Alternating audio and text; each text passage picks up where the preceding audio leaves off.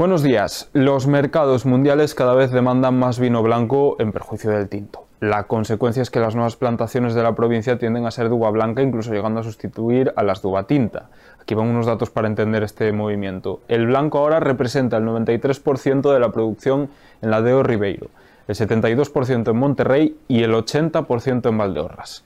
Donde peor lo tienen es en la Ribeira Sacra, donde están preocupados porque el tinto representa el 88%.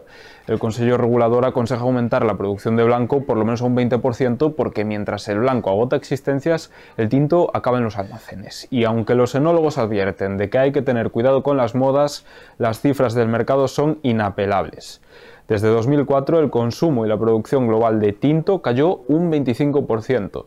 Por cierto, este año se batió el récord de ventas del vino urensano con el godello a la cabeza. Con este tema abrimos las páginas del periódico de hoy, pero tocamos también otros asuntos como el cribado de cáncer de cervix. El Sergas está citando desde octubre a 50.000 ourensanas de entre 35 y 65 años para someterse a las pruebas. Nos lo cuenta Xanacid. Así es, el Sergas irá citando de forma progresiva a las 51.200 mujeres ourensanas de entre 35 y 65 años. El cribado permite identificar la presencia del virus del papiloma humano, principal factor de riesgo del cáncer de cervix.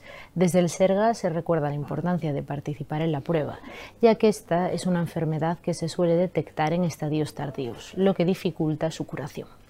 Más temas. El kiosco Eli en Samuel Han cierra tras más de 40 años vendiendo periódicos y revistas. Hablamos con sus propietarios, Javier y Rosa, y también con sus clientes. Nos lo cuenta todo Miguel Cava. El próximo sábado cierra uno de los símbolos de la ciudad, el kiosco Eli. Tras más de 40 años en activo, Rosa y Javier, sus gerentes, han decidido jubilarse. Los clientes de dicho establecimiento nos explicarán qué significado para ellos todos estos años abiertos y cómo lo van a echar de menos.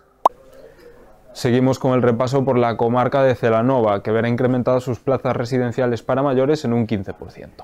Esto gracias a la reapertura de la residencia de Abuela y la buena marcha de las obras en la de Berea. Además, en el periódico de hoy nos vamos de Belénes con el Gran Belén de Aponte en la ciudad, que tiene hasta 42 metros cuadrados, mientras que Celanova ofrece un amplio abanico de belenes para admirar estas fiestas. También hablamos con Raúl Díaz, el Valdeorres, que reproduce el nacimiento de Jesús en pizarra. Cerramos con deportes analizando uno de los candidatos del ascenso a la Liga CB, el Básquet Coruña. Será el último rival del club Ourense Baloncesto en este 2023. Los ourensanos viajarán a la ciudad de Herculina para cerrar este año con un derby, esperemos que con una victoria. Hasta aquí leemos por ahora, pero pueden profundizar en estos temas que sacamos de avanzar en la edición en papel y en nuestra edición digital, largion.es. Les agradecemos que nos den su tiempo cada día, disfruten del café y tengan un buen jueves.